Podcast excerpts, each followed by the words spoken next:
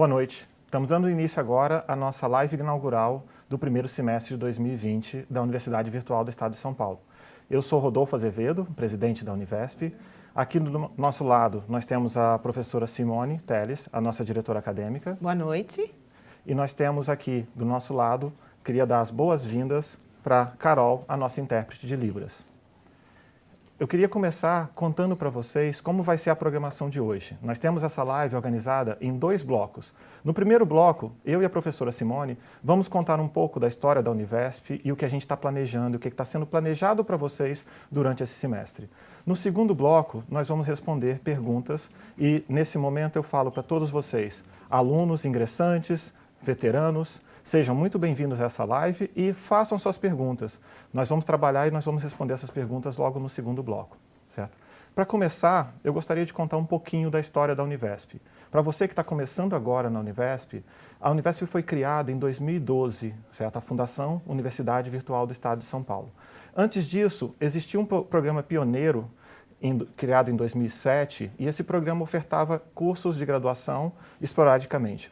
A partir de 2012, com a criação da Univesp, nós começamos a ofertar, em 2014, os primeiros cursos de graduação da Univesp. Esses alunos, eles entraram, alguns deles se formaram em 2018, outros em 2019, e vários deles estão programando a sua formatura para esse ano. Certo? A Univesp passou por várias fases. No início, nós tínhamos da ordem de 3 mil alunos. Em 2017 2018, houve um período de grande crescimento da Univesp. Em 2019 e em 2020, nós trabalhamos bastante com a consolidação da Univesp, com o aprimoramento do modelo pedagógico e com a expansão também para todo o Estado. Hoje em dia, a Universidade Virtual do Estado de São Paulo está presente em 316 municípios paulistas distintos e também em 373 polos. Certo? Nós conseguimos abranger praticamente metade do estado de São Paulo e muito mais do que metade da população atendida. Para poder atender essa grande gama da população, nós também reorganizamos os nossos cursos. Nesse vestibular que você acabou de fazer, nós ofertamos seis cursos distintos em dois eixos de formação diferentes. Por que, que nós criamos os eixos? Nós criamos os eixos para que os alunos possam optar ou entre o eixo de licenciatura ou entre o eixo de computação isso facilite a escolha dele futura. Depois de entrar na universidade, ele pode escolher para que curso que ele quer fazer com bem mais calma, depois de conhecer as primeiras disciplinas desses cursos, certo? Eu vou fazer algumas perguntas para a professora Opa, Simone, certo? E pedir para ela poder começar a falar um pouquinho sobre o modelo pedagógico e daqui tá. a pouco a gente fala sobre os cursos um pouco mais de detalhes. Ok, então vamos começar a falar um pouquinho. Ele falou do modelo pedagógico. Então, a primeira coisa que a gente tem que pensar é: você está à distância tá? Então, assim, a distância significa que você tem total liberdade de espaço e de tempo. Diferente do curso presencial, que você tem que estar naquele horário, dentro daquela sala de aula, hoje você estará em ambientes diferentes. Quais são esses ambientes, tá? Então, assim, primeiro você vai ter o que nós chamamos de ambiente virtual de aprendizagem, tá? O ambiente virtual de aprendizagem é a sua sala de aula, ou seja, você vai ter um login, uma senha e você acessar. Mas aí, Talvez a pergunta seja, mas Simone, eu tenho horário para acessar? Eu posso acessar a hora que eu quiser? Sim, você pode acessar a hora que você quiser, porque você vai ter atividades que a gente chama de assíncronas, que são aquelas atividades que você faz no seu tempo, no seu ritmo, e você tem interação com os nossos facilitadores tempos depois. E também tem as lives, né, Rodolfo? Exatamente. Fala um pouquinho como é que é a nossa live, para o pessoal entender, porque aí esse momento é importante que você esteja no mesmo horário, não no mesmo local. Exatamente. Nesse momento que a gente faz transmissões ao vivo, como agora, só para você ter uma ideia, nós temos mais de mil pessoas assistindo nesse mesmo momento no YouTube certo? Segundo alguns dedos lá do fundo, já chegamos, já passamos desse número. E o que, que acontece? Nós criamos esses eventos para que você possa fazer perguntas via canal do YouTube e nós possamos responder ao vivo. Sempre que nós temos alguma novidade ou que precisa consolidar alguma das ações da Univesp, lembrando que nós sempre temos novos alunos, então a gente também trabalha para explicar para eles essas ações, nós realizamos transmissões ao vivo. Normalmente, a cada 15 dias, nós procuramos fazer alguma transmissão ao vivo e geralmente ela tem um tema. Se você tem dúvidas sobre aquele tema, assista a nossa transmissão ao vivo e, obviamente, a gente vai procurar responder tudo naquele momento. Caso a sua pergunta não seja respondida, pode ter certeza que posteriormente nós vamos tentar entrar em contato com você para responder também. Sim, okay? e aí quando o Rodolfo fala de tema, é importante vocês entenderem que vocês terão momentos ao vivo com os professores de vocês, professores da disciplina, e momentos ao vivo comigo, momentos ao vivo com o Rodolfo e com a nossa equipe, porque nós queremos sim, cada vez mais estar mais perto de você. Aí você deve perguntar assim, mas poxa, é só online? Eu nunca vou ter nada presencial? Sim, então vamos lá, vamos pensar. Você tem o seu espaço de sala de aula, que é o nosso ambiente virtual de aprendizagem. Só que você também tem o seu polo, tá? E aí o polo é de fato o seu local físico. Então, assim, você vai para o seu polo agora, você que está entrando, vai para o seu polo, vai conhecer. Lá você vai ter sala de aula, você vai ter computador e internet à sua disposição. Você vai ter um orientador de polo, pois é, os nossos orientadores de polo, aliás, eu já agradeço a todos, eles são sempre muito, têm um trabalho de muita qualidade com a gente, tá? Então, você que é orientador de polo que está assistindo a gente, muito obrigada e vamos receber os nossos é, ingressantes com carinho. Então, o orientador de polo é aquela figura que estará lá para te recepcionar. É com ele que você vai tirar grande parte das suas dúvidas. Algumas podem ser até acadêmicas, mas a maioria não. Ah, como que eu vou trabalhar com estágio? Como que eu faço com aproveitamento de disciplina? Que eu já sei que tem esse tipo de pergunta aqui. Então, você vai para o orientador de polo e pergunta para ele. Mas e no polo? Tem só o orientador, Rodolfo? Tem mais gente no polo que pode ajudar? Ah, certamente. Desde o ano passado, a gente iniciou o programa de monitores também da Univesp. É. Então, nós temos os alunos monitores Univesp, que são alunos como você, só que eles estão um pouquinho mais na frente do curso. Eles começaram a trabalhar com a gente em dezembro do ano passado e nós estamos trabalhando para cobrir todos os polos. Esse aluno, a intenção que nós temos com ele é que ele consiga te ajudar exatamente nesses primeiros momentos, que ele consiga te ajudar a tirar essas dúvidas, que o permita chegar até nós. Então, você nunca usou o ambiente virtual de aprendizagem? Nós temos um aluno lá que, assim como você, teve essas dúvidas um, dois anos atrás e ele consegue te ajudar a começar. Então, procure esse aluno para tirar essas primeiras dúvidas com você.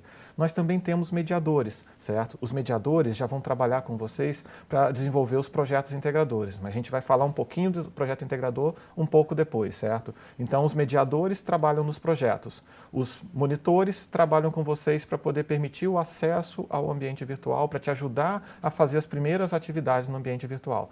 E os orientadores de polo, a frase que eu mais gosto de falar e gosto de dar as boas-vindas para eles e agradecer o tempo inteiro, eles representam o rosto da Univesp perante vocês é aquela pessoa que vai estar lá toda vez que você chegar no polo, ele vai estar lá com aquele sorriso para você, ele vai estar lá para poder te ajudar a seguir a sua carreira na Univesp, cumprir o seu sonho, a poder chegar até a sua formatura. Tá? Então vamos lá. Por enquanto, então o que, que você entendeu? Existe o seu ambiente online, que é a sua sala de aula, tá? E aí nessa sala de aula você vai falar com quem? Quem é que está lá para te ajudar? Lá você tem o professor da disciplina, pois é, aquele que escreveu a disciplina, aquela pessoa que planejou junto comigo e com a equipe acadêmica todas as estratégias de ensino-aprendizagem para você poder ter acesso aos conteúdos. E você também tem uma figura muito importante que nós chamamos de facilitadores. Pois é, o facilitador, ele é uma pessoa que estará, é um, uma pessoa em formação, tá? Normalmente todos com títulos de mestre e doutorandos ou doutores que estarão lá com você para poder te ajudar a tirar as dúvidas, não só nos fóruns de dúvidas, mas também junto com as atividades que vocês vão fazer. E aí daqui a pouco a gente vai falar um pouquinho que tipo de atividade é essa. Então você tem a sua sala de aula virtual com o conteudista, a pessoa que fez o conteúdo, que é o nosso é, formador, e aí você também, também tem o facilitador, tá? E todos os seus colegas para poder fazer essa parte de interação. Você tem o polo, com o orientador de polo, com o mediador presencial e com o monitor. Está faltando mais alguma coisa. Pois é, esse mais alguma coisa que está faltando é a nossa secretaria. Pois é, quando você trabalha ou quando você estuda, desculpa, numa num ambiente presencial, você sempre tem uma secretaria de curso. E com a Univesp é diferente? Não. Com a Univesp você também tem a sua secretaria de curso, só que a gente não chama de secretaria, a gente chama de portal do aluno. Pois é. É no portal do aluno que você vai fazer as suas solicitações e vai ter uma equipe atrás deste portal para poder avaliar os seus aproveitamentos de estudo, para poder avaliar, so, olhar para as suas notas, trabalhar com revisão de nota, com a sua solicitação de documentação. Então, a gente tem uma equipe que é a Secretaria Acadêmica. Ela fica fisicamente aqui em São Paulo, mas ela está sempre virtualmente à disposição. E eu vou pedir uma licencinha agora, vou quebrar todo e qualquer protocolo, porque hoje é aniversário da nossa secretária acadêmica. Eu não vou ah, dizer parabéns. o nome dela, mas eu desejo Parabéns e felicidade. A gente fica muito feliz com o seu trabalho e que hoje seja um dia de muita alegria, certo? Certo, exatamente. A gente não pode falar o nome dela. Não, eu Mas acho ela melhor. assina os documentos para eles. Ela assina? Ela assina vários documentos. Então vamos lá, Andréia. Parabéns para você, tá? Então essa é a nossa secretária acadêmica. Então vamos lá. Então a gente tem esses ambientes, né, Rodolfo? É importante que o aluno entenda como ele vai circular em cada um deles, certo? Certo. Ok, então só para poder complementar, você mencionou dos facilitadores, eles tiram dúvidas em profundidade. Eu tenho uma disciplina específica, eu tenho um facilitador daquela disciplina. Eu tenho outra disciplina, eu tenho um facilitador para ela. Mas Isso. eu tenho só um, eu tenho mais de um. Como é que funciona? Não. Como é que eu falo com eles? Tá, você tem mais de um. Na verdade, assim, cada disciplina você vai ter um facilitador especialista que vai estar à disposição para conversar com você.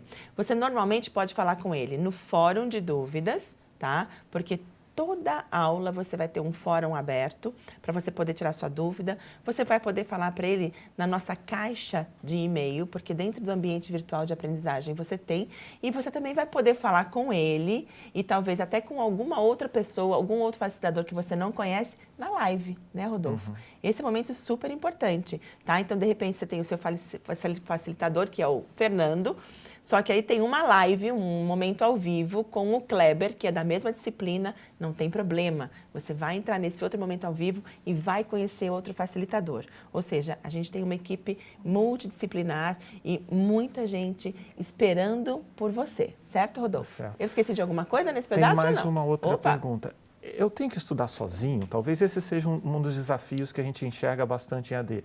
As pessoas pensam, eu estou atrás de um computador, Assim, você já falou que se ele tiver alguma necessidade, ele pode ir ao polo, ele pode usar computador no polo. Uhum. Ele pode estudar no polo também? Pode, pode estudar no polo. Então, assim, todo mundo imagina que a educação à distância, ou tudo que é à distância, é algo isolado e é algo sozinho. Não. Muito pelo contrário.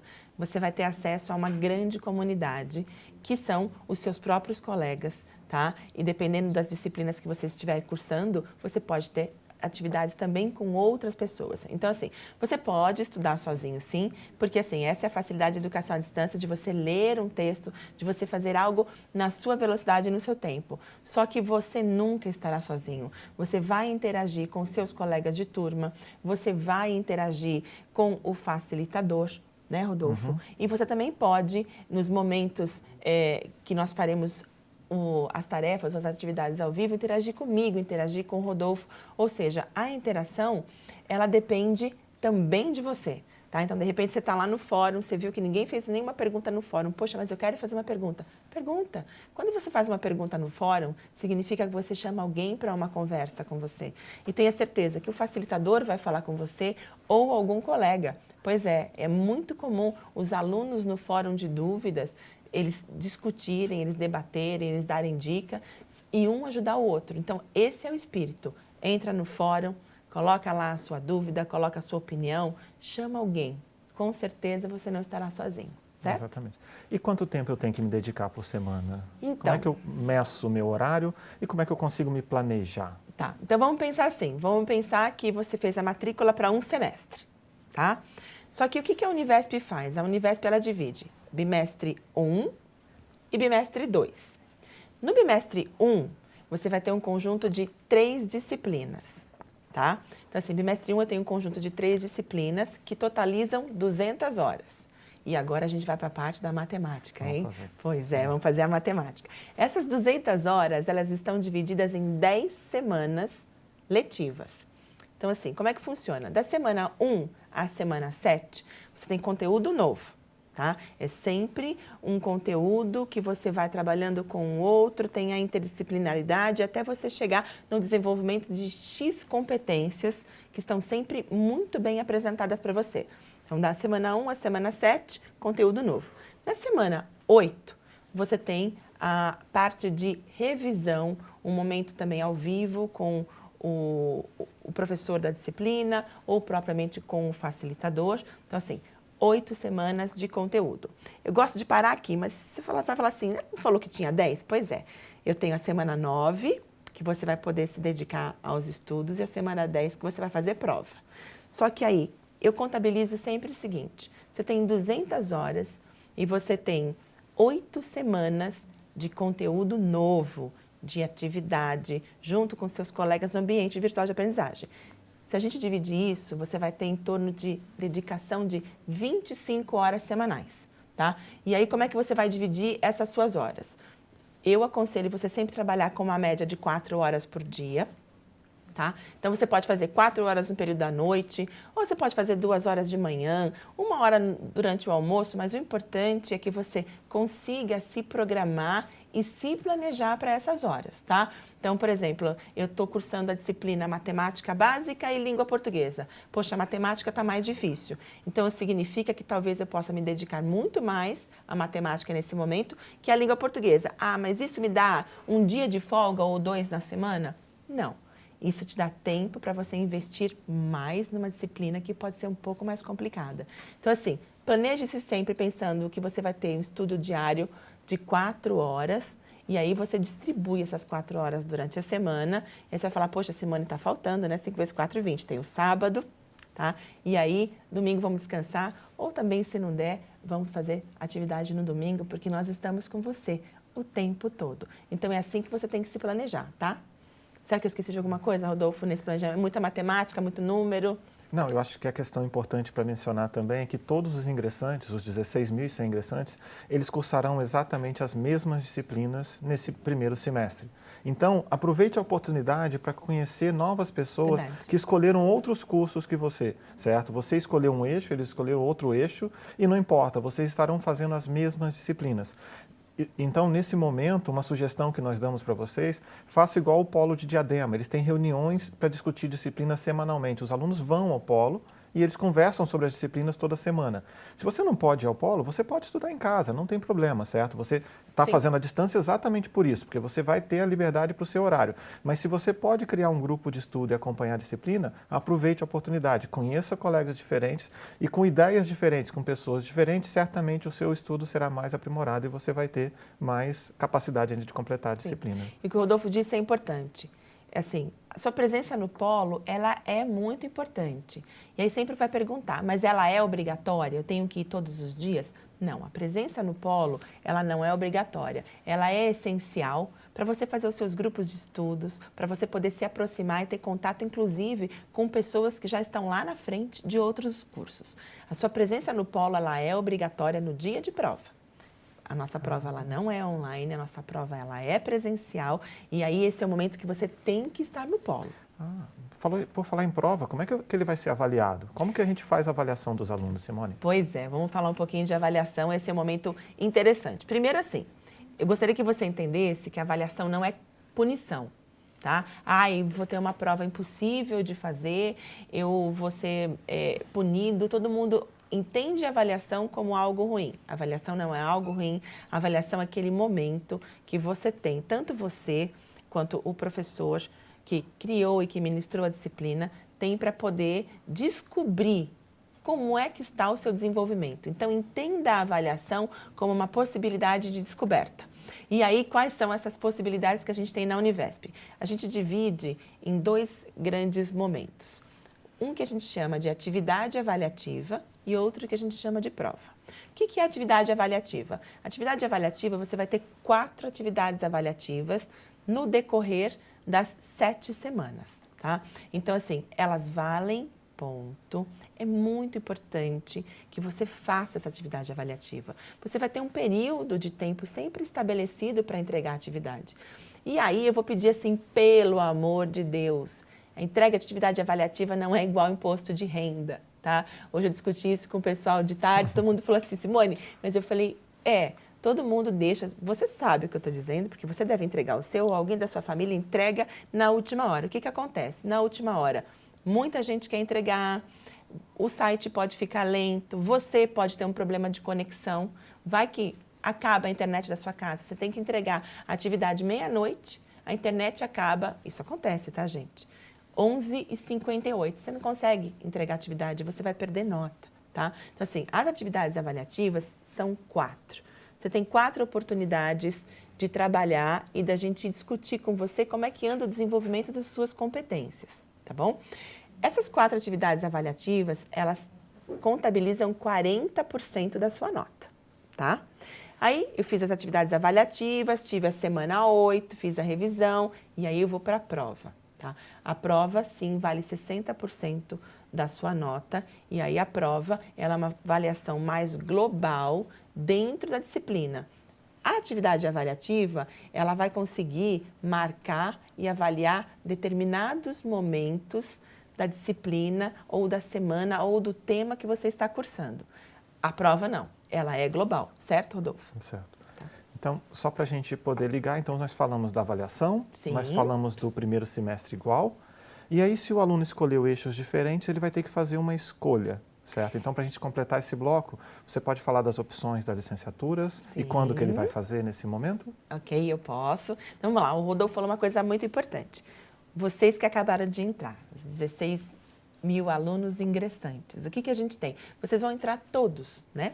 No primeiro ano, vocês vão entrar todos no que a gente chama de mesmo é, eixo, assim por dizer. Vocês vão entrar no, no, no mesmo, desculpa, no mesmo ciclo. Então, todo mundo você vai ter possibilidade de cursar uma disciplina com alguém da engenharia, um, quer dizer, pode ser um futuro engenheiro, um futuro cientista de dados, eu tenho uma futura pedagoga, uma futura licencianda, tá? Então, você vai ter um ano para conhecer pessoas, conhecer a disciplina e entender mais sobre suas escolhas.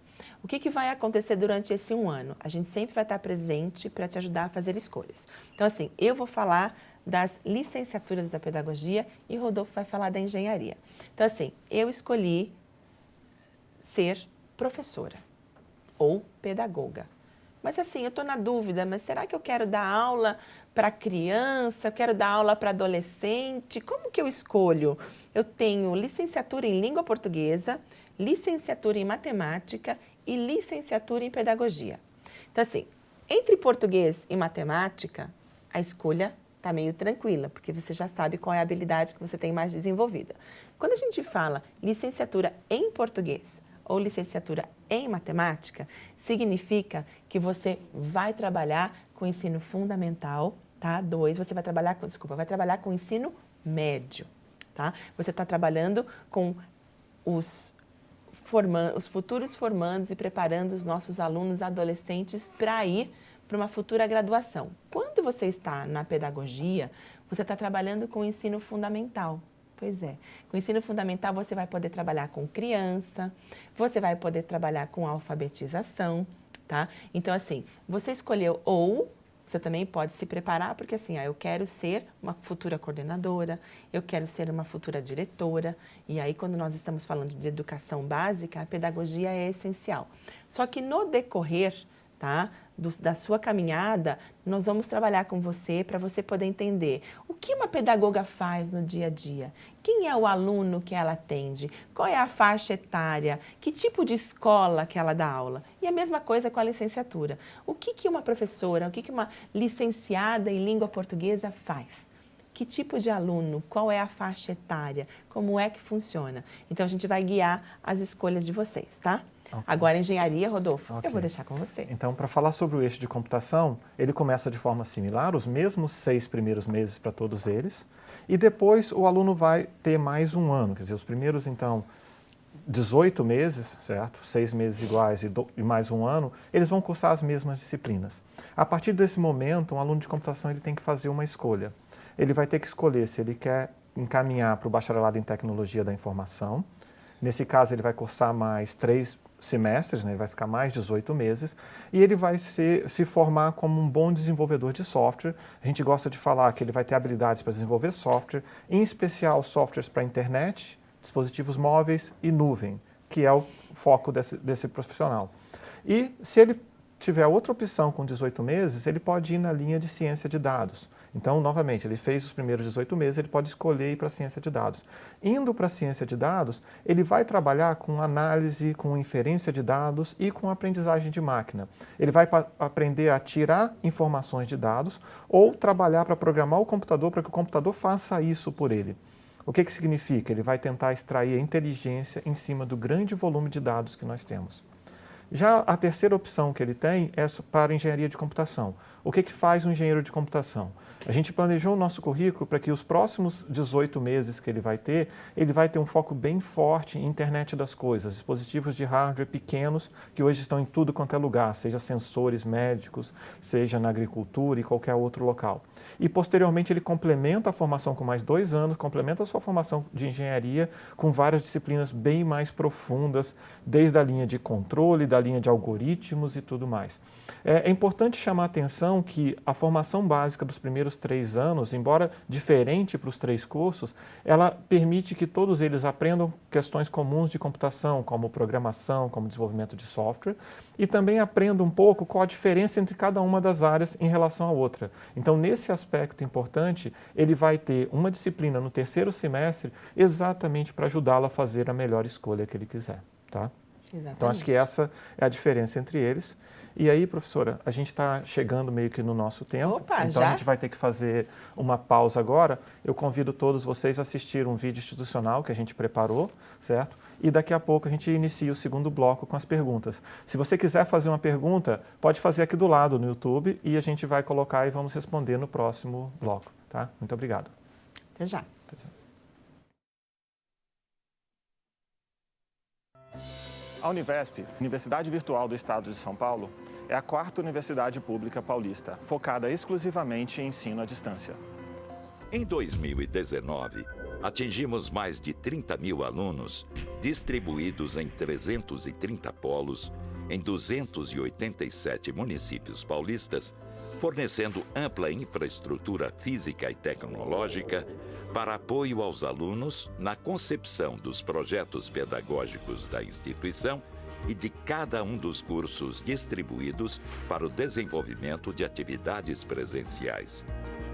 Para 2020, ampliamos a rede contemplando 29 novos municípios, oferecendo 373 unidades presenciais em 316 municípios do estado, aumentando a oferta para 16 mil novas vagas, realizando o maior processo seletivo anual em extensão territorial e número de vagas gratuitas do ensino superior paulista.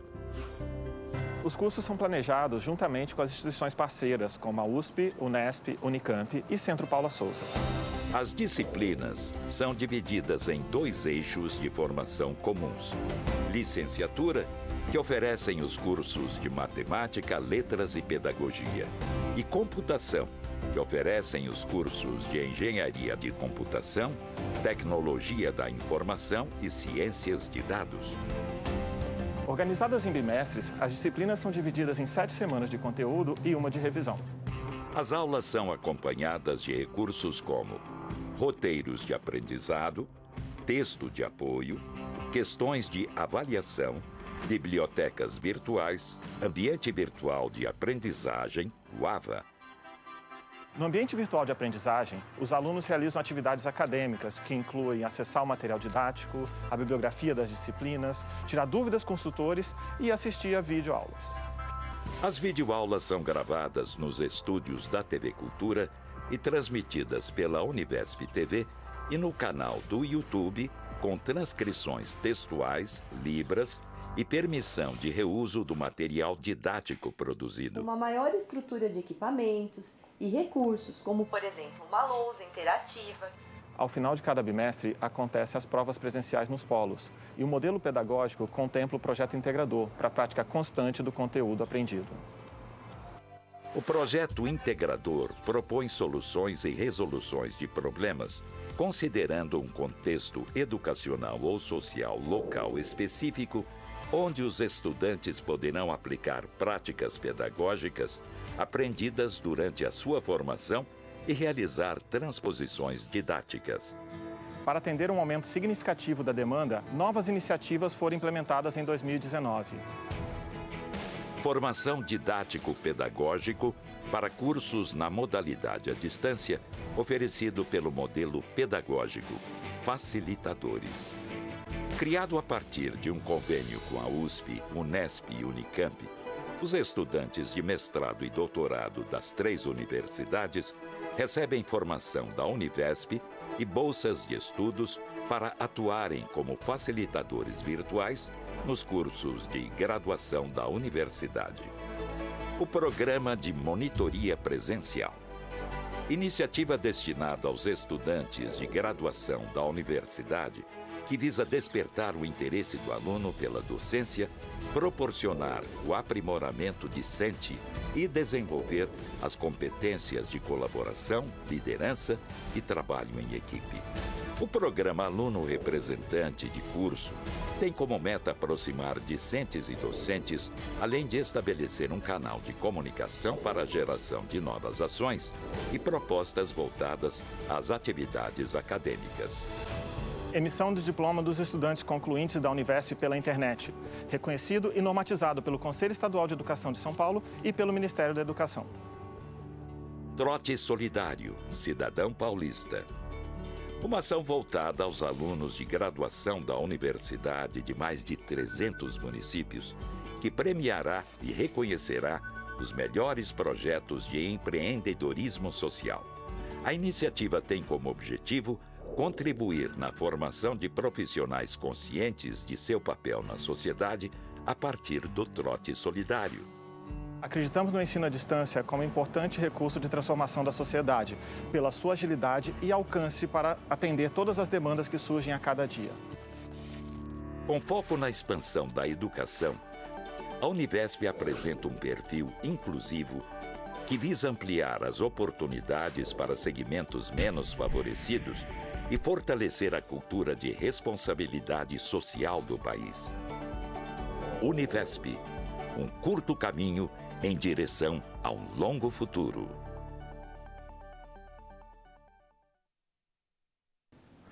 Ok, estamos aqui de volta. Espero que vocês tenham gostado do vídeo. E eu queria agradecer aos quase 5 mil pessoas que estão assistindo nossos vídeos pelo YouTube e também os que estão assistindo pela Univesp TV, certo? Bom, nós temos alguns comentários que vieram pelo YouTube para gente e eu queria começar falando do Luiz Santos. Ele escreveu para gente que ele está muito ansioso, a primeira faculdade com 45 anos. Luiz, essa é uma sensação muito agradável para a gente. A gente fica muito feliz em conseguir proporcionar educação de qualidade para as pessoas de qualquer faixa etária. E também eu queria trazer para você esse desafio, certo? Nós realmente queremos trabalhar junto para a sua formação. E uma característica muito importante da Univesp, que aconteceu nesse vestibular e tem acontecido nos vestibulares anteriores, é que em torno de 80 a 90% dos nossos alunos, eles vêm de família onde eles são a primeira geração de universitários. Isso quer dizer, nós estamos trabalhando com essas famílias e oferecendo pela primeira vez na história daquela família uma formação universitária. Luiz, precisando de alguma coisa, conte conosco. Nós estamos aqui para ofertar uma educação de qualidade para você. É isso aí. Ó, então agora eu tenho da Fabiana Ferreira. A Fabiana Ferreira começa com boa noite. Boa noite, Fabiana. Um prazer enorme te conhecer. E ela diz aqui pra gente, Rodolfo, que ela fala assim que todos eles já ativaram o lembrete, que deve ser o do, do o nosso sininho. canal, o sininho, né, do YouTube, e que todo mundo está ansioso, empolgado para começar. E eu vou dizer uma coisa para você, tá, Fabiana? Não é só você que está ansiosa e empolgada para começar. Nós também. Nós da Univesp passamos grande parte do tempo nos preparando para receber vocês. Então, assim, sejam muito bem-vindos, com muito carinho. Então, assim, a ansiedade, a empolgação e todo o amor, ele é mútuo, tanto de vocês como nosso, tá? Tem mais, né, Rodolfo? Tem, tem a Italine Lesier Foresto. Ela está falando que, olá, será minha segunda faculdade, é a realização de um sonho, caloura de licenciatura em matemática. Nós também temos um perfil onde alguns dos nossos alunos já fizeram uma graduação e agora estão fazendo a segunda graduação. Tem um grupo de alunos nossos que está exatamente nessa situação. Eu tenho duas questões para falar para você, Caroline. A primeira é pedir, se você já tem essa experiência de graduação, ajude-nos a montar os grupos de estudo, ajude a tirar dúvidas dos seus colegas. E o segundo, A segunda graduação normalmente deveria ser mais fácil do que a primeira, é óbvio, a gente fala isso, né, porque você já sabe como estudar, mas certamente, se você tiver alguma dúvida, alguma questão para a gente, venha e tente tirar a dúvida com a gente, que a gente está aqui para poder te ajudar, tá? Agora, eu queria passar então, depois desses comentários, para as perguntas, certo? A primeira delas é do Adriano Freitas. Ele pergunta que ele gostaria de saber por que foi adotado este novo modelo para o eixo de computação, com divisão em três cursos distintos.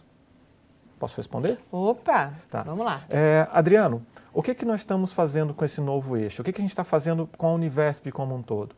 No meio do ano passado, a gente criou o eixo de licenciatura. Então, nós ofertamos uma forma de ingresso para três cursos. A intenção é permitir que o aluno tenha opção após passar no vestibular. Então, com isso, nós não colocamos nenhum limite de vagas nos eixos, então você pode entrar naquele eixo, você não tem nenhum limite de vaga dentro dele. Então, no caso de computação, não importa quantos alunos escolherem pelo bacharelado em tecnologia da informação, teremos vagas para eles. Para ciência de dados, teremos vagas para eles. Para engenharia de computação, teremos vagas para ele. A intenção principal foi observar na formação desse curso que existem várias disciplinas básicas e nós conseguimos colocar alunos cursando essas disciplinas simultaneamente para que depois de algum tempo, talvez você já tenha noção de qual curso você quer, mas muitos não têm ainda, então a gente está dando a oportunidade nos primeiros 18 meses eles aprenderem um pouco sobre cada um deles, um pouco sobre o que é computação, para poder tomar a melhor escolha para cada um, a escolha que eles desejarem para o seu futuro, certo? Aí nós temos agora, professora Simone, Opa. a Camila Paiva, ela está perguntando que ela gostaria de saber a partir de qual data será disponibilizado o material de estudo. Pois é, a partir da primeira semana de março. Então, assim, você vai ter um carnaval agora pela frente, já vai descansar, vai esperar, terminou o carnaval, passou o primeiro final de semana, Logo na segunda-feira, primeira semana de março, você já terá todo o seu conteúdo disponibilizado. Mas existe uma coisa muito importante é, para dizer para vocês todos, tá? O que, que a Univesp faz? Essas duas primeiras semanas de março, elas são cruciais para a gente entender se você, aluno, quer continuar na Univesp ou não. Mas você fala, poxa, mas como assim eu não vou querer continuar? Existem casos, existem pessoas que acabam ou que podem desistir do curso, que não é o que a gente deseja, mas por algum motivo pessoal, tá? Esses casos são muito poucos na Univesp, só que assim, eles existem. E existem outros casos também que assim, de não acesso ao ambiente virtual de aprendizagem. Pois é. Então assim, você que está assistindo agora, se tem um amigo, você já está conversando com o seu colega, acessa logo na primeira segunda-feira da primeira semana de março. Se eu não me engano, é dia 2, certo? 2 de março. 2 de março. E assim, a Univesp entende que quem não acessou o ambiente virtual de aprendizagem até o dia 12 de março é que a pessoa não tem interesse em ficar na Univesp. Então, assim, quem não acessar, quem não fizer nenhuma atividade até 12 de março, nós entendemos que a pessoa não quer ficar na Univesp por qualquer motivo que seja. Às vezes a vida acaba fazendo algumas escolhas para a gente. Só que o que acontece? Essa vaga fica disponível e a gente chama a próxima pessoa da fila de espera. Então, assim, acessa. Esse é o grande recado que eu tenho para dar para você, tá bom? Ok. Nós temos uma pergunta também da Mariana Andrade. Hum. Posso mudar de polo após iniciar as aulas? Como que eu faço? Como é que se muda de polo, Como professora? é que se muda de polo? Pois é, você pode sim, tá? Só que não é um processo tão rápido. O que, que acontece? Semestralmente, a Univesp vai abrir tá? A possibilidade de você mudar de polo. Por que, que a gente chama de abrir a possibilidade?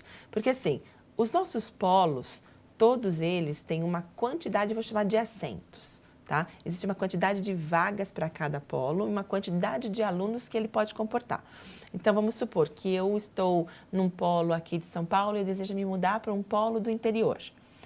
Se tiver vaga disponível naquele polo, a Univesp vai dizer, olha, temos vagas disponíveis para polo X, Y e Z. Aí você vai entrar no portal do aluno, vai se candidatar e a gente vai fazer uma avaliação para que você possa mudar de polo. Então é possível, não é um processo tão simples, mas ele ocorre semestralmente, tá?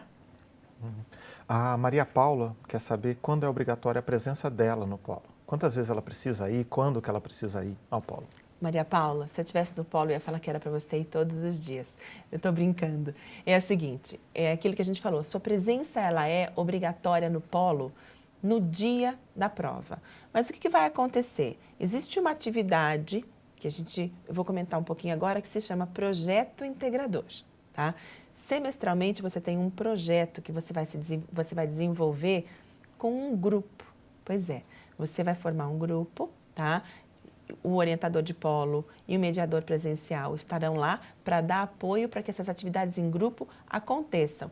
Então, assim, você frequentará o polo com muito mais. É, frequentará com muito mais frequência, meio feio de dizer isso, mas você irá ao polo com muito mais frequência a partir do momento que você desenvolve o seu grupo de projeto integrador. O projeto integrador é um projeto que você vai fazer e aí a ideia é que você consiga trabalhar com os conhecimentos das disciplinas do bimestre 1 e 2. E aí você vai, com certeza, frequentar bastante o polo, mas obrigatoriamente de verdade no dia da prova. Eu só queria fazer um parêntese sobre a prova, porque assim, já tem uma pergunta lá na frente e eu já vou responder agora, Rodolfo, se tudo bem. Certeza. O que, que acontece é o seguinte, ah, ficaram com dúvida sobre os números, quanto vale cada, cada pedaço da avaliação, como é que funciona? Então vamos lá. Sua avaliação ela é dividida em dois momentos. Um primeiro momento que vale 40% da sua nota, que são as atividades avaliativas. Lembra que eu falei que são quatro? A somatória dessas quatro atividades vão trazer para você 40% da sua nota. E aí a atividade avaliativa você faz na sua casa, no seu horário, do seu jeito. Depois você tem 60% da sua nota que é na prova. A prova é presencial no polo, tá? Assim, existe prova, existe algum momento que se eu, por exemplo, tirar uma nota baixa, eu posso ter uma recuperação? Sim, tá? A Univesp oferece para você o exame. Então, vamos supor que você tirou uma nota 5, é, por exemplo, tá? Aí você consegue é, ser aprovado, aprovado na direto. disciplina direto. Então, você não vai para exame. Agora, você tirou uma nota um pouco abaixo de 5. Vou colocar só um pouco abaixo, tá, gente? Tá? Vou uhum. colocar ali um 4,5. O que, que acontece? Poxa vida, às vezes a gente tem alguma dúvida no conteúdo, você vai ter um tempo, tá? Para poder estudar e para poder fazer o seu exame. Pois é, o exame você tem a possibilidade de fazer uma nova avaliação para trabalhar com as suas competências depois que você teve uhum. esse momento, tá bom? Então tem 40% da nota atividade avaliativa. 60% da nota que é a prova. Somatório de tudo, tá? Você pode passar direto ou você pode ir para exame, tá bom? A gente espera que você passe direto, porque ir para exame a gente sempre tem que estudar mais, tem que ficar muito ansioso. E se você fizer, como a gente disse, dedicar as horas necessárias durante a semana, a sua chance de ir para exame é bem menor. Uhum. Certo? Certo. Nós temos uma pergunta do Rafael Santos. Ele está perguntando quando será o próximo vestibular da Univesp. Acho que essa eu vou responder. Rafael, a partir desse ano de 2020, a gente mudou o vestibular da Univesp para ele ser um vestibular anual. Então, nós teremos um vestibular que será anunciado para o segundo semestre desse ano, que ao, até o final desse ano terá ingresso para os alunos de 2021. Então, nós vamos anunciar a partir de agosto o vestibular 2021 da Univesp, certo? Então, a Univesp agora passa a ter vestibular anual, ok? Tá. Nós temos uma pergunta da Júlia Rocha. Como funciona o aproveitamento de estudo? Como eliminar matérias? Pois é, a gente vai fazer um momento ao vivo para explicar todos os detalhes. Mas como funciona? Você que fez uma graduação ou uma pós-graduação em outra instituição, tá? E aí a gente tem um prazo de validade. Então, assim, se você estudou em outra instituição, a partir de 2010, porque a gente acredita que uma disciplina tem validade, pelo menos nesse momento, de 10 anos, você pode solicitar a, a dispensa da disciplina. Então, assim, é, é, um processo, é um processo simples. Você vai entrar no portal do aluno, você vai ter todas as informações de quais disciplinas pode haver similitude da que você cursou, é, qual é o prazo de validade dela, prazo de validade sempre é 10 anos, é, qual é o momento que você vai solicitar, como que funciona esse processo, qual é a documentação. Mas a gente vai fazer um momento ao vivo só para isso. Então, assim, é possível, você sobe seus documentos no portal do aluno e aí você aguarda o resultado, tá bom? Ok. Nós temos mais uma pergunta do Mário Antunes. O curso de engenharia é reconhecido pelo CREA São Paulo? Sim, Mário, esse curso, os nossos cursos de engenharia são todos reconhecidos pelo CREA. É, no meio do ano passado, nós recebemos o último reconhecimento necessário e para os novos cursos, obviamente, a gente vai aplicar no seu devido tempo para todos os, os, reconhecimentos e credenciamentos necessários. É, mais uma pergunta do Alexandre Greco Alves. Ele está no terceiro ano de engenharia de produção e ainda não conseguiu estágio. Pode comentar mais sobre estágio? É, Alexandre, eu sugeriria que você tentasse nos seguir na rede, em especial no LinkedIn. A gente sempre está divulgando ofertas de estágios, mas em especial no caso de estágio das engenharias, certo? A nossa recomendação é procurar empresas que procuram, que demandam engenheiros, no seu caso de engenharia de produção, empresas que trabalham com processos em geral de produção, certo? E que você ofer oferte seu estágio, você mande seu currículo para eles, que você participe de processos seletivos. Precisando de alguma questão nesse assunto, nosso LinkedIn a gente sempre tem oportunidades, certo? A gente não tem o seu município aqui, então a gente pode olhar e te ajudar a buscar, mas todos os municípios mandam ofertas para a gente, a gente divulga no LinkedIn da Univesp. Tá? Legal. É, deixa eu ver. Valcir Quintana, ele tem uma pergunta grandona agora. É, sou aluno veterano de engenharia de computação e gostaria de saber se em 2020 os conteúdos serão mais compactos, pois tem sido acumulado muito conteúdo por bimestre. Como é pois é que nós estamos com os conteúdos agora, professora Simone? Então vamos lá. O que, que acontece? É, trabalhar com conteúdo, trabalhar com você é sempre um grande prazer, um grande desafio para nós e para você. Lembre-se, primeiro a gente tem que trabalhar sempre com a ideia de que a gente tem que se programar. Determinadas disciplinas tendem a ser é, um pouco mais densa do que outras. Mas o que, que nós estamos fazendo agora? A Univesp contratou uma equipe especialista em avaliação de conteúdo. Tá?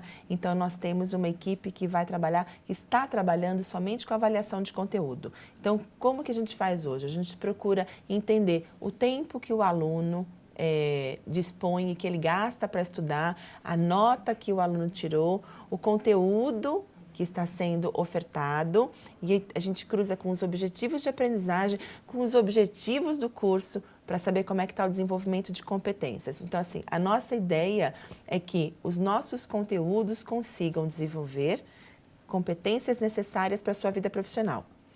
Algumas disciplinas da área de engenharia têm um conteúdo mais denso, mas nós estamos sempre buscando novas tecnologias, estamos buscando sempre novas recursividades para que isso que você chama de denso consiga ser um pouco mais diluído. Tenha certeza que a gente está trabalhando com isso, tá? É, a Juliana Ferri, ela pergunta, professora, o que acontece com os alunos que fizeram cirurgia e perdem atividade de prova? Tá. O que, que acontece? Você fez cirurgia, você, fez você perdeu a atividade de prova. Você tem o portal do aluno, lembra? Quando você ia para uma escola presencial, você ia lá na secretaria e você protocolava, entregava o seu atestado. Tá? O que, que vai acontecer? No manual do aluno, existe. Você vai estar no seu ambiente, só voltar um pouquinho, um passo atrás. Entrou no seu ambiente virtual de aprendizagem, lembra que é a sua sala de aula. No menu aqui esquerdo, você vai ter um link que se chama Manual do Aluno. No Manual do Aluno, tem as normas acadêmicas. É muito importante que você dê uma olhada nas normas acadêmicas, porque elas vão ditar as regras dos atestados, quando entregar, por que entregar e o que é aceito. Mas, de uma forma geral, você vai pegar esse seu atestado e você vai entrar no portal do aluno, tá? E vai protocolar esse atestado para gente. Só que, assim, de novo, são regras, muitas delas bem minuciosas, que estão descritas no nosso é, norma, nossa norma acadêmica e no manual do aluno, tá? Então, assim, é possível, e aí a gente vai discutir um pouquinho mais depois individualmente cada solicitação e cada pedido de acordo com as normas. Uhum. É, nós temos também agora uma mensagem da Karina Nogueira. Ela gostaria de saber como ficarão os grupos de PI, certo? Se eles permanecerão os mesmos ou se teremos mudanças.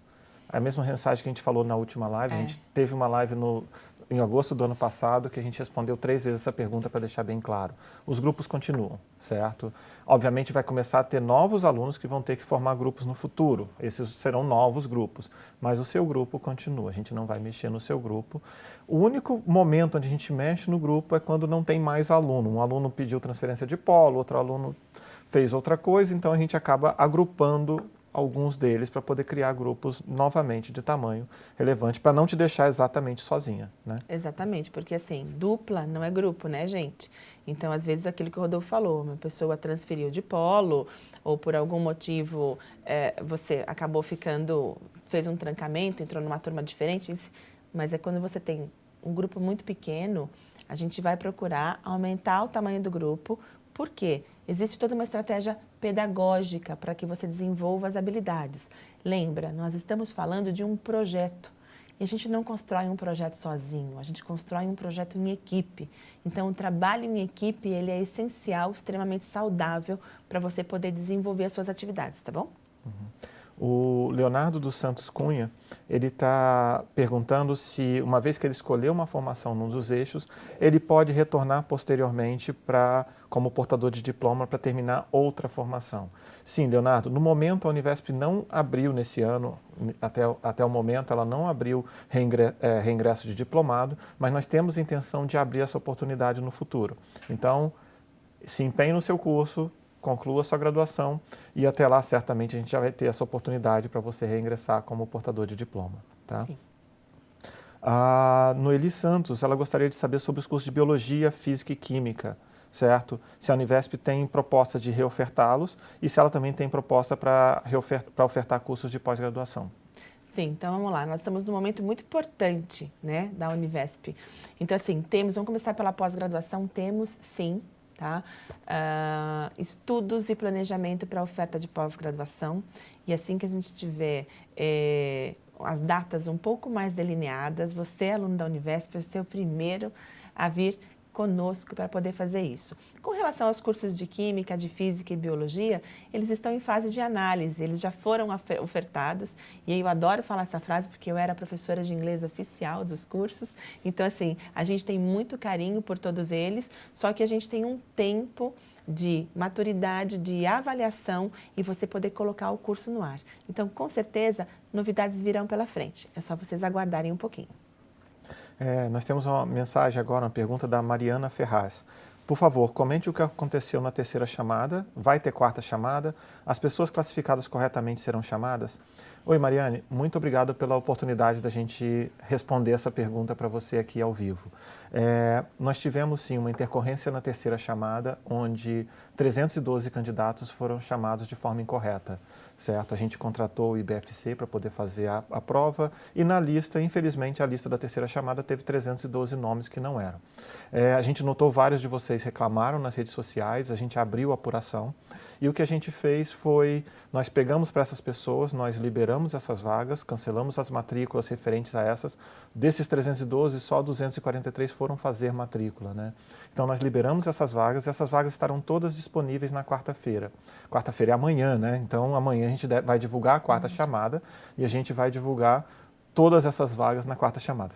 Alguns desses alunos que tiveram essa matrícula que deveria ser cancelada, eles estão já na lista da quarta chamada. Então, para você que recebeu um comunicado, e nós também te avisamos, olha, você teve a sua teria a sua matrícula cancelada por causa do problema, mas você já está na lista de quarta chamada, então não se preocupe, a gente vai aproveitar todo aquele documento, o papel que você assinou no polo, tudo que você fez, não precisa se preocupar, a gente vai transferir e vai colocar, mas seu nome aparecerá na quarta chamada para ter essa confirmação correta, certo? Para você que teve a sua matrícula cancelada, a gente pede desculpas desculpas.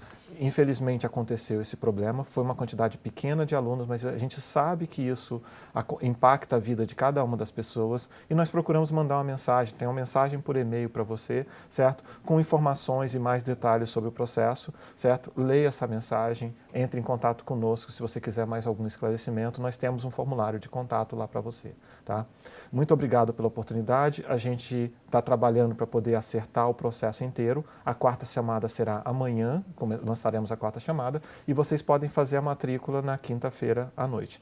Para você que está aí, que vai aparecer o nome na quarta chamada, alguns dos polos estão fazendo integração na quinta-feira à noite. Então, procura já Saiu seu nome na quarta chamada, descubra o horário da integração na quinta-feira à noite e já vá lá comemorar com a sua turma, tá? Sejam bem-vindos vocês também, tá bom? É, nós temos uma mensagem da Maria Tavares, é, que ela está perguntando por que, que alguns cursos da Univesp ficaram sem o ID estudantil e onde eles podem buscar uma comprovação de que somos estudantes de uma universidade. É, Maria, o que, que nós temos sobre comprovação de universidade? Se você entrar no portal do aluno, você pode tirar seu histórico, você pode tirar um comprovante de matrícula, certo? Cada um desses documentos serve para comprovar que você é uma aluna universitária. Nós cadastramos, nós fomos uma das primeiras universidades a cadastrar todos os nossos alunos no ID estudantil. Só que nós só podíamos cadastrar os alunos dos cursos que estavam sob nossa responsabilidade no MEC. O que, que significa isso? Significa que os alunos de, que entrarem em agosto, nós primeiro tivemos que efetuar o cadastro do curso no MEC, que tipicamente acontece no início do ano, e os alunos especificamente de gestão pública, eles são alunos oficiais, conforme o edital, são alunos oficiais do Paula Souza. Então, esses dois casos, a gente não, não teve a oportunidade de cadastrá-lo no ID estudantil. Para os demais alunos, a gente fez o cadastro. Lembrando que existem outras alternativas de carteira estudantil, certo? Nós temos instruções no nosso site sobre como você conseguir. E e para você que precisa de um, um comprovante de que você é estudante universitário, você pode pegar um comprovante de matrícula ou seu histórico escolar. Eu vou aproveitar e vou ligar, certo, com a pergunta do, próprio, do Theo de Brito, que está cá no final da minha lista, mas ele pergunta se a Univesp emite declaração de que o aluno fez provas para apresentar ao empregador. Eu acho que tem uma questão interessante aqui, Theo, que é o seguinte: você, desde o segundo semestre do ano passado, os nossos alunos recebem um e-mail com a programação específica de prova. Então você tem um calendário personalizado de provas. E esse calendário foi enviado exatamente para você. Ele vai falar o seu nome, seu número de matrícula e vai falar os dias que você tem que fazer prova no seu polo. A gente acredita que isso deva ser suficiente para você conversar com o seu empregador. Então pegue esse e-mail, apresente para ele. Caso tenha algum problema, entre em contato conosco, entre em contato com o SAI, que a gente vai tentar trabalhar numa alternativa para você você, tá? É, mais uma, Priscila Tiago Neves. Olá, sou aluna do curso de Pedagogia. Quando estará disponível no AVA a manifestação de interesse para provas de dependência? Tenho uma matéria pendente e gostaria de fazer o quanto antes. Tá. Então vamos lá, Priscila. Então eu só, eu só queria dar um recado. A gente foi para o nosso intervalo, quando vocês assistiram o vídeo, aí veio assim, professora Simone, a senhora falou só das pedagogas e não falou dos pedagogos, tá? Eu peço desculpas. Na verdade, professores e professoras, futuros colegas nossos da Univesp. Então, nós temos os licenciados, as licenciadas, os pedagogos e as pedagogas. Me perdoem por ter usado somente o feminino. E aí você tem aqui a pergunta dela, que é sobre a dependência que ela quer cursar. Então, assim, o que, que acontece? A dependência, nós temos, você pode observar, a partir de agora a gente tem uma tabela que a uhum. gente mostra toda a programação das disciplinas que a gente vai ofertar. Dá uma olhadinha, essa tabela ela é frequentemente atualizada e hoje a Univesp busca, com pelo menos seis meses de antecedência, mostrar para você, aluno, quais são as possibilidades de você cursar uma disciplina independência, tá? Ok. Nós estamos chegando no limite do nosso Opa. tempo, mas temos algumas perguntas para a gente tentar responder rapidamente. Tá. A primeira delas é do Igor. Ele falou que passou para ingressar no curso de Engenharia de Computação no Polo de Mojimirim e nesse tempo ele foi transferido do emprego dele para São Paulo. Como é que ele faz para pedir transferência? Primeiro, Igor, parabéns pela transferência, pelo novo cargo, né? Certamente foi por um bom motivo que você está pedindo isso para a gente. É, como a professora Simone mencionou, nós temos editais de transferência de polo a gente vai lançar no meio do ano. Mas aí você pode perguntar, poxa, eu vou perder tudo até o meio do ano? Não. Nós temos também oportunidades para os alunos que estão em situações como você, ou alunos que por algum motivo não esteja naquela cidade no dia da prova, ele pode solicitar a prova em trânsito. Então você terá a oportunidade de solicitar a prova em trânsito.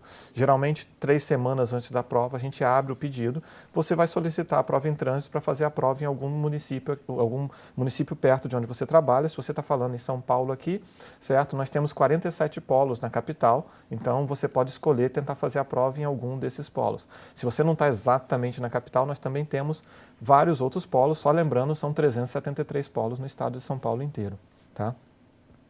A Tássia Silva de Carvalho. É, Olá, estou iniciando o curso de Ciência de Dados. Se eu solicitar aproveitamento de estudo, mesmo assim terei acesso à disciplina para leitura do material ou ela ficará indisponível? Professora Simone. Ok, a resposta é sim, só que você tem que solicitar, tá? A partir do momento que você é dispensada de uma disciplina, o seu nome não consta mais naquela sala de aula da disciplina. Mas se você solicitar para a gente, vai ser um prazer ter você cursando a disciplina e poder relembrar determinados conteúdos e continuar sua caminhada com seus colegas. Bom, nós temos aqui mais uma pergunta do Paulo Dias. No que um cientista de dados pode trabalhar? É, Paulo, essa foi a grande pergunta de desafio que a gente fez ao montar o currículo de um cientista de dados. Então, o que, que ele vai fazer? Hoje em dia, nós temos vários sensores, vários dispositivos, várias operações onde você gera um volume de dados muito grande. Mas o que, é um volume de dados? A gente tem desde um sensor de temperatura que grava a estatística de temperatura esse tempo inteiro. Nós temos pessoas passando por caixas de loja e que geram notas fiscais o tempo inteiro. Então você pode chegar e pesquisar esses dados, por exemplo, dentro de um supermercado, descobrir o que, que uma pessoa que compra pão compra junto com esse pão. Tem até histórias interessantes e emblemáticas mostrando coisas que as pessoas compram juntos, mas que elas nunca pensariam diferente. Eu vou aproveitar alguns segundos para contar uma delas, que é uma das mais famosas da história, certo? Que o Walmart nos Estados Unidos fez. Ele descobriu que sexta-feira à noite ele devia botar cerveja perto das fraldas. Qual era a ideia? Um pai que foi sexta-feira à noite ao supermercado comprar fraldas, ele não vai poder sair, que ele vai ter que cuidar da criança. Então, no mínimo, ele olha aquela cerveja do lado e fala: Poxa, eu vou levar essa cerveja para casa. E um cientista de dados que fez isso e descobriu isso. Esse é um dos casos mais típicos que acontecem. E você consegue trabalhar em vários desses lugares que tem sites de compra, por exemplo, você comprou isso, você não quer comprar aquele outro, certo? Pessoas de comportamento, aplicativos que falam para você, poxa, você leu esse e-mail, você não quer esse outro. O Facebook que fala, você assina esse grupo, você não quer assinar esse outro. Propaganda. Então, o cientista de dados trabalha nesse pedaço de entender, mas ele trabalha também com visão computacional. Eu quero ter o meu carro autônomo que tem que entender o que tem na rua certo? Ele trabalha com processamento de texto, ele pode reconhecer o que o professor Rodolfo está falando aqui e tentar explicar isso melhor para um aluno e saber que esse vídeo é relevante. Então, cada um desses cenários um cientista de dados vai trabalhar, tá? A gente está chegando aqui ao final, certo? Pois Eu é. gostaria de agradecer a presença de todos vocês. Passar a palavra para a Simone. Eu também adorei estar aqui com vocês. Muito obrigada pela participação. E a gente vai se encontrar em breve. Então, eu te vejo no dia 2 de março, no nosso ambiente virtual de aprendizagem tá? Hum. E aí, em seguida, a gente vai ter vários outros momentos com live conosco. Então, assim, muito obrigada e estamos juntos o tempo todo. É. Só para relembrar, nós temos o nosso site www.univesp.br e nós acabamos de bater o nosso recorde de mais de 5 mil pessoas ao vivo pelo YouTube. Bom, boa noite para todos vocês. Muito obrigado pela audiência. Obrigada.